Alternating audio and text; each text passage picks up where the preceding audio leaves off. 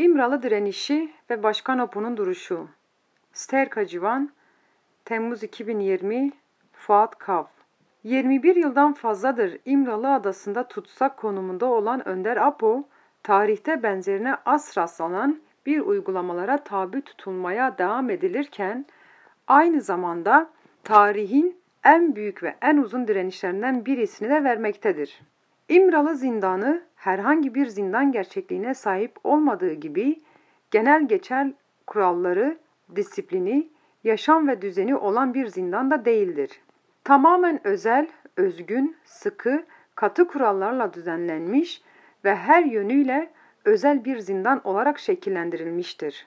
Mimari yapısında fazla bir değişiklik olmasa da denetim ve işleyiş bazında tepeden tırnağa kadar özel kural ve genelgelerle yeniden biçimlendirilen İmralı zindanı, Türk Devleti'nin en özel ve eğitilmiş kuvvetleri tarafından kontrol edilen bir zindan konumundadır.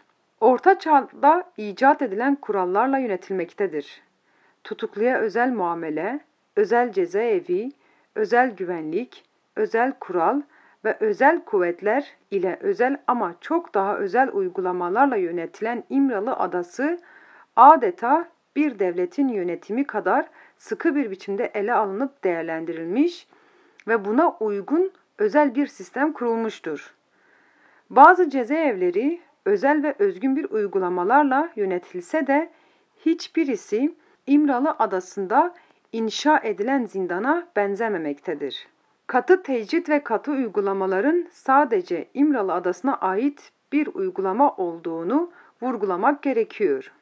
Bu özel statü ve özel uygulamanın nedeni elbette ki orada bulunan Önder Apo'nun konumundan kaynaklanmaktadır. Kürdistan devrimi gibi bir devrime önderlik eden Önder Apo söz konusu olunca Türk devleti için her şey, hukuk, ahlak dışı her tür uygulama mübah olmaktadır. Türk devleti 40 yıldan fazladır kendisine karşı savaşmış, mücadele etmiş hiçbir lider ve önderin yapamadığını gerçekleştirmiş, ona boyun eğmediği gibi dişe diş büyük bir direniş göstermiş bir öndere karşı tutumu böyle soysuzca ve kuralsızca bir olmaktadır. Bu özel statü ve özel uygulamalar aynı zamanda bir intikam, bir taviz koparma, teslim alma ve yapmak istediklerini dikte ettirme politikasıdır da. Ama en çok da şantaj için rehine mantığıyla hayata geçirilen bir yöntemdir. Oluşturulan sistemin bu kadar acımasızca, hukuksuz ve ahlaksızca olmasının nedenlerinden birisi de bundandır. Diğer bir boyut ise Türk devletinin hem intikam alma hem de Kürdü dolayısıyla önderini baş düşman olarak görme politikasının en açık ve berrak bir biçimde ortaya konulmasıdır. Yani Türk devleti Önder Apo'yu en büyük düşman olarak görmektedir. Bu anlamda düşmanlığı sıradan bir düşmanlık değildir. Sadece iki gücün birbirine karşı savaşma sürecinde karşılıklı olarak oluşan kin ve nefreti duygulara dönüştürülmesi temelinde oluşan bir düşmanlık değildir. Onun düşmanlığı çok daha farklı bir duygunun, düşünce ve bilincin gerçekten de çok daha farklı ve çok daha derin bir biçimde dışa vurma biçiminin en kötü halidir. Bu düşmanlık daha çok faşistlik, ırkçılık, Türkçülük, milliyetçilik ve dinciliğin tezahür edilmiş halidir. Kendi varlığını karşısındakinin adeta kökünü kazıma üzerinden inşa eden bir düşmanlıktır. Kinle, nefretle yoğrulmuş olan bu düşmanlığın cezaevi uygulamasının İmralı'da oluşturulan özel statü şeklinde olması son derece doğaldır. Yani oluşturulan İmralı sistemi ve statüsü Türk devletinin bu özel düşmanlık konseptine göre şekillenmiş bir uygulama biçimidir. Bunun için bu statünün her şeyi özel ve özgündür. Bu özel ve özgün uygulama ile oluşan statü ve sistemin diğer bir amacı da çürütmedir. İmralı'da hayata geçirilen yavaş yavaş çürüterek, acı çektirerek, eriterek öldürme siyasetinin en kaba halidir. Türk devletinin baş düşman olarak gördüğü Önder Apo'dan intikam almasının diğer bir versiyonu da böyledir. Bir seferde öldürmek yok. Acı çekmeli, orada uzun süre kalmalı ve dünyanın kaç bucak olduğunu görmeli. Bu uygulama bir deri bir kemik kalana kadar sürmeli. Sonra da ne gerekiyorsa o yapılmalıdır diyen bir zihniyet var. Ve bu zihniyetin uygulamaları şimdi çok katı bir biçimde hayata geçirilmeye çalışılmaktadır. İmralı sistemi uluslararası bir sistemdir. Önder Apo'ya yönelik gerçekleştirilen komplo uluslararasıydı. Birçok devlet birleşerek Önder Apo'yu Türk devletine teslim etti. Başta ABD olmak üzere İsrail, Yunanistan, Almanya, Rusya, daha sonra da diğer devletler bu komplo sürecine dahil oldular. Devlet olmayan ama devletçik konumunda olan bazı güçler ve bölgesel yapılar da bu sürece katıldılar. Çünkü Önder Apo'nun yakalanıp tutsak edilmesi bütün bu güçlerin daha doğrusu kapitalist modernitenin işine geliyordu. Çünkü Önder Apo'nun kurmak istediği sistem adı geçen tüm devlet ve güçlerin işlerine gelmiyordu. Önder Apo'nun sistemi demokratik, özgürlükçü, eşitlikçi, komünal ve insanca bir sistemdir. Açlığın, eşitsizliğin, adaletsizliğin, hukuksuzluğun, bireyciliğin, köleliğin olmadığı bir sistemdir. Özgürlüğün ve demokrasinin boy verdiği, kadının özgür, erkeğin özgür, hayatın anlamlı olduğu, hakların, ezilen sınıfların, emekçi ve sömürüye karşı olan tüm toplum ve grupların kendilerini ifade ede edebilecekleri bir sistem olan ahlaki politik topluma dayalı demokratik konfederalizmdir. Önder Apo sadece Kürtlerin değil, evrenselleşen ve Orta Doğu haklarının da kaderini belirleyebilecek konumda olan bir lider olarak öne çıkmış ve bu boyutuyla da emperyalizmin dikkati çekmişti. Uluslararası emperyalist güçlerin NATO üyesi olan bir devlete karşı her boyutuyla savaşan, bununla yetinmeyip ahlaki politik bir toplumu inşa etmek için özgür Kürdistan'ı kurmak, bununla yetinmeyerek Orta Doğu'nun tüm toplumlarının kültür ve inançlarını demokratik konfederalizmin çatısı altında birleştirmek isteyen bir öndere sessiz kalması düşünülmezdi. Sessiz kalmadı da uluslararası emperyalist güçlerin elebaşı ABD.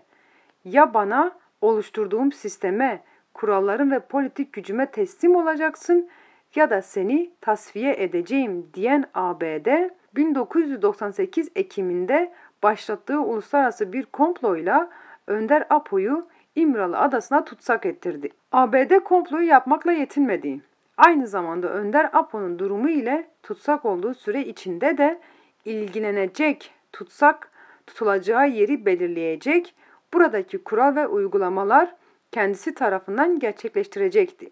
Bu anlamda İmralı sistemi sadece Türk faşist devletinin oluşturduğu bir sistem değil, aynı zamanda ABD'nin de istediği bir sistem olmaktadır.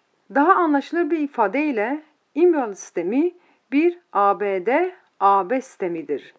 Uluslararası hegemon güçlerin inşa ettiği, oluşturduğu kurallarla sistematize ettiği bir rejimdir. Bu sistemin hedefi çürütme ve irade kırmadır. Tek hamleyle, tek kılıç darbesiyle idam ederek öldürme yerine zamana yayarak, uzatarak ve acı çektirerek yavaş yavaş eriterek öldürmedir. İmralı sistemi bu amaçla kurulmuş, kural ve uygulamaları bu amaca göre oluşturulmuştur.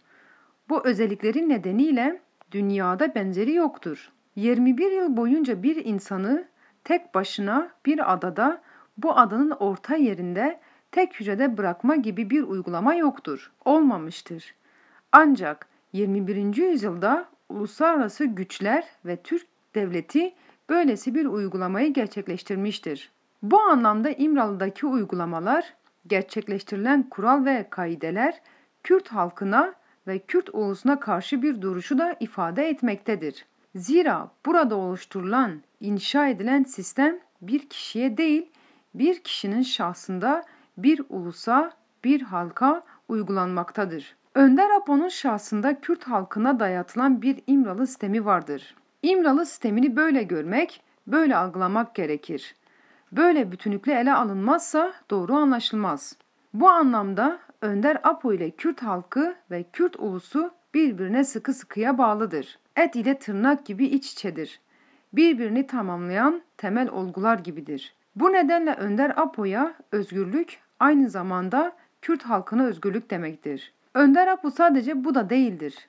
O aynı zamanda küresel düzeyde sosyalizmi, tüm insanlık değerlerini ve ahlaki politik toplum değerlerini temsil eden evrenselleşen bir önder konumundadır. Bugün İmralı'da Önder Apo'nun duruşu sadece Kürtleri değil, dünya halklarını da temsil etmektedir. Önder Apo'ya yaklaşım bu temelde olmak zorundadır. Bu kadar saldırıya uğramasının, baskı ve tecride maruz kalmasının nedeni de bundan ileri gelmektedir. Uluslararası düzeyde yapılan saldırının anlamı budur. ABD ve tüm kapitalist modernite güçleri Önder Apo'ya sadece Kürt sorununu dile getirip demokratik çözümünü dayattığı için bu kadar düşmanca yaklaşmıyor. Daha kapsamlı, sınıfsal, politik ve ideolojik olarak da yaklaşıyor. Önder Apo'yu kendi sınıfsal, ideolojik ve sistemsel düşmanı olarak görüyor. Yoksa kapitalist güçler sadece Türk devletine yardımcı olmak için, ona destek sunmak için Önder Apo'ya bu kadar düşman değildir. Sisteme karşı sosyalist ve ahlaki politik duruşundan dolayı düşmanca davranıyor. Yani ABD, Önder Apo'yu aynı zamanda kendi sınıf ve ideolojik düşmanı olarak görüyor. Almanya ve Avrupa'da böyle yaklaşıyor. Komplo döneminde Avrupa'nın hiçbir devletinin Önder Apo'yu kabul etmemesinin komploya farklı düzeylerde dahil olmamalarının nedeni de bundan ileri geliyor. Önder Apo'nun duruşu Her önderin kendine özgü tarzı, kural ve direniş biçimleri vardır. Önderler taşımış oldukları tarihi sorumlulukları gereği kendi direniş çizgilerini belirlerken aynı zamanda toplumsal ve ahlaki sorumluluklarının gereği olarak da kendi direniş hatlarını çizerler. Önderler, önder olduklarını kanıtlama gibi bir tutuma girmezler. Önder olduklarına dair birilerini ikna etme gibi dertleri de yoktur. İçerisinde bulundukları tarihsel ve toplumsal koşulların bir ürünü olarak ortaya çıkarlarken kendilerini somut koşulların somut talilinden hareketle yaşam, düşünsel, felsefik ve toplumsal perspektiflerini oluştururlar. Onlar var olan hayatı yaşamazlar. Onu reddeder, yeni bir hayatın öncüsü, onun yaratıcısı ve pratik savunucusu olurlar. Yeni bir toplum, yeni bir yaşam, yeni bir insan tipi ve varoluş koşullarını yaratırlar. Eskiyi reddetmekle kalmaz, alternatifi olan yeniyi yaratırlar. Yaratıcılık onların temel özellikleridir. Birçok şeyi bir anlamda yoktan var ederken birçok şeyi de yeniden biçimlendirerek onlara öz kazandırırlar. Önderlik budur. Önderler sadece önder olmakla yetinmezler. Aynı zamanda kendi önderliklerini kurumsallaştırır ve örgüte kavuştururlar. Kendilerini birey olmaktan çıkartıp önderliksel bir kuruma, ulusal, sınıfsal veya toplumsal bir iradeye dönüştürürler. Bir kişiden bir öndere, bir önderden bir önderliksel kuruma, önderliksel kurumdan bir ulusun ve halkın örgütlü iradesine dönüşüm sağlamak bir önderin temel özelliklerinden birisi olmaktadır. Önderler ve önderliksel kurum aynı zamanda içinde bulundukları toplumun kurtuluşunun stratejisini de belirlerler. Stratejiyi belirleyen kendileri, uygulayan ise onun oluşturduğu örgütsel kurumsal yapılardır. Bu anlamda önderler son derece inisiyatifli, zeki, düşünce gücü ve yoğunlaşmaları sınırsız olan hem kendilerini, kendi güçlerini hem de düşmanını hem iyi tanıyan ve ona karşı savaşmasını iyi bilenlerdir. Önderler bir ulusun, toplumun, halkın ve sınıfın kaderini belirleyen kişilerdir aynı zamanda. Bu konuda belirleyici konumdadırlar.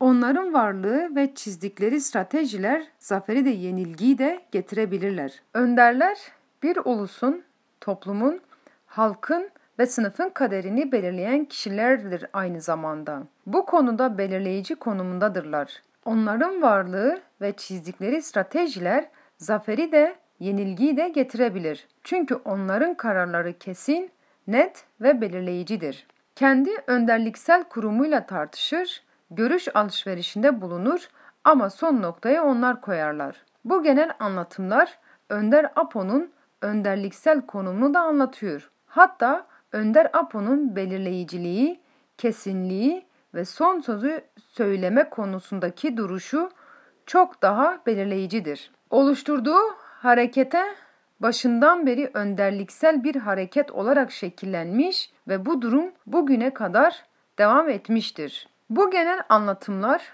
Önder Apo'nun önderliksel konumunu da anlatıyor. Hatta Önder Apo'nun belirleyiciliği, keskinliği ve son sözü söyleme konusundaki duruşu çok daha belirleyicidir. Oluşturduğu hareket ta başından beri önderliksel bir hareket olarak şekillenmiş ve bu durum bugüne kadar devam etmiştir. Önder Apo'nun önderliksel konumu değişmemiştir. İmralı adasında tutsak edildikten sonra da önderlik konumu olduğu gibi devam etmiştir. Elbette ki burada Önder Apo'nun İmralı sürecini, İmral'daki tutumunu, İmral'da kaldığı süre içinde geliştirdiği tezlerin yeni paradigma ve tüm bunlardan hareketle ortaya koyduğu duruşun ne anlama geldiğini vurgulama gereği vardır. Her şeyden önce Önder Apo herhangi bir tutsak veya partinin herhangi bir kademesinde yer alan bir kişi değildir. Bir partinin, ulusun ve halkın önderi olduğu gibi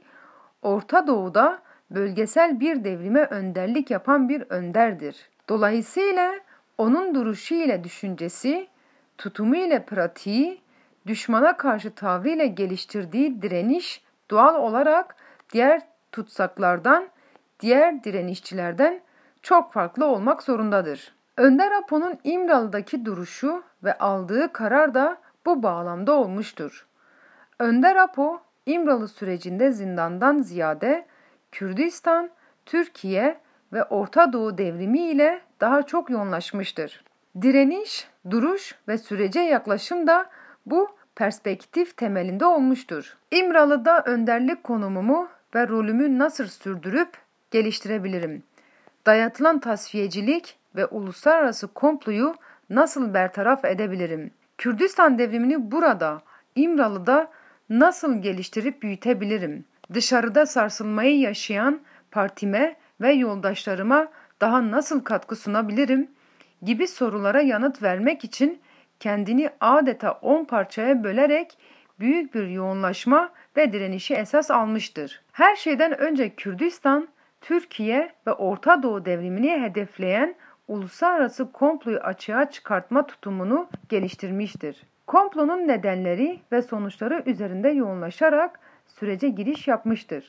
Ardından yeni tezlerle Kürdistan ve dünya devrimlerini yeniden gözden geçirerek ele alıp değerlendirmiştir. Kadın özgürlüğü, demokratik özellik, demokratik ulus, devlet dışı sistem, ahlaki politik toplum ve tüm bunların sistemi olarak demokratik konfederalizm ortaya konmuştur. Önder Apo, İmral'da böylesi bir muazzam bir çalışma yaparak dünya devrimi tezini ve yeni paradigmayı Kürdistan devrimi ekseninde ortaya çıkartarak karşı devrim güçleri karşısındaki duruşunu da çok kalın hatlarla ortaya koymuştur. Önder Apo görüşme notlarında İmralı direnişim uluslararası komployu açığa çıkartmam, savunmada dile getirdiğim yeni paradigmamı şekillendirmem, reel sosyalizmin enkazı altında dünya devrimine katkı sunmak konusunda oluşturduğum yeni tez ve ideolojik oluşumla yaşanan boşluğu doldurmamdır demişti. Evet, bir önderin direnişi içinde bulunduğu koşulları düzeltmek, bireysel yaşamına bazı olanaklar sağlamak ve bunun içinde bazı bireysel eylemlere açlık grevine girmek asla olamaz. Bir önder önderce direnir, devrimin stratejisini düşünür, halkı nasıl özgürleştireceği, yeni bir toplum yaratmanın perspektifi üzerinde kafasını patlatarak yoğunlaşır. Evrensellikten yerele, yerelden evrenselliğe doğru büyük düşünerek dünya devriminin gelişimi konusunda büyük adımlar atmasını bilenler ancak bir önderlik duruşunu temsil edebilir. Önder Apo da İmralı sürecinde böyle yapmış ve böyle direnmiştir. Önder Apo'nun direnişi partiyi kurtarma, yeniden yapılandırma, yeniden inşa etme, Kürt halkının mücadelesini daha yükseklere taşıma, Orta Doğu ve dünya halkları ile büyük bir devrimci dayanışmanın temellerini atma direnişi olmuştur. İmralı direnişi dünya devrimini yeniden analiz etme ve onu ideolojik teorik altyapısını düşünsel boyutlarını geliştirme, Partiyi yeniden kurma ve inşa etme, Kürdistan devrimini Orta Doğu devrimiyle birleştirme direnişi olmuştur.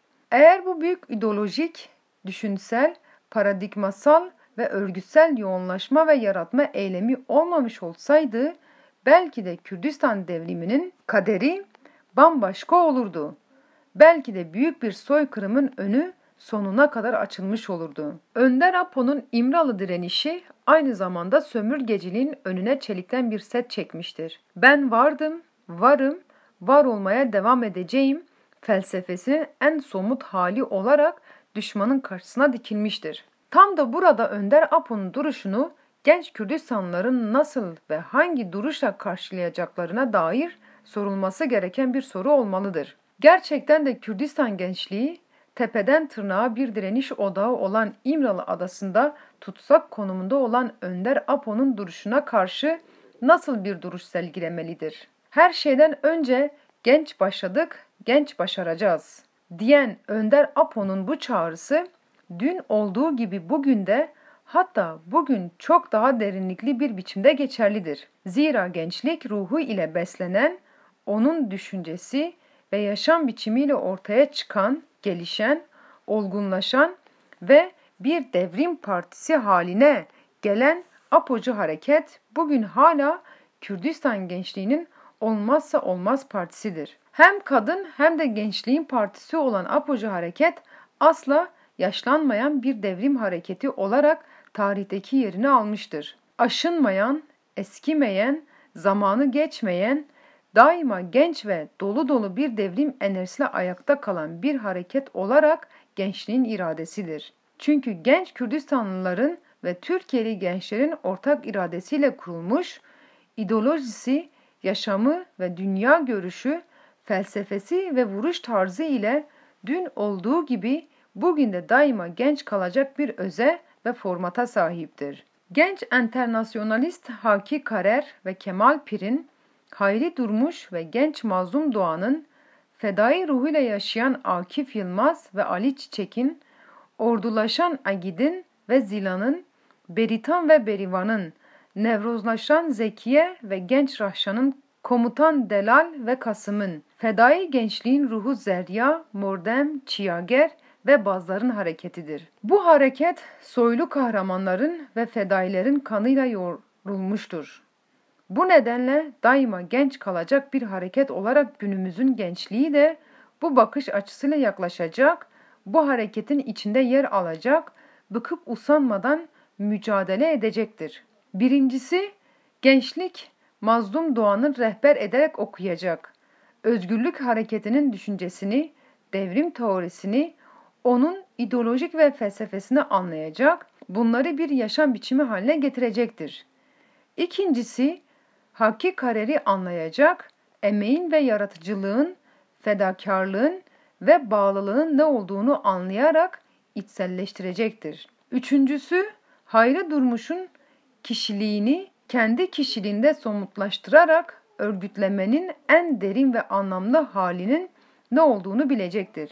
Dördüncüsü, Zilanların, Beritan ve Berivanların, Baz ve Çiyagerlerin izinden gidilmesi için öncelikle cesaret, yiğitlik, kahramanlık ve fedailiğin ne demek olduğunu bilecektir. Beşincisi, Önder Apo'nun felsefesini, dünya görüşünü, paradigmasını ve onun yaratmak istediği sistemi tüm boyutlarıyla okuyup anlayacaktır. Tüm bunlardan hareketle özgürlük hareketine layık bir fedai, bir gençlik önderi, bir havari ve bir yoldaş olarak ne gerekiyorsa onu yapacaktır. Teoriden eyleme, kararlılıktan vuruş tarzına, ideolojiden yaşama, düşünceden ruh temizliğine, üsluptan tarza kadar her konuda seçkin ve özgün olarak ahlaki politik toplumun öncüsü olacaktır. Apocu gençlik budur.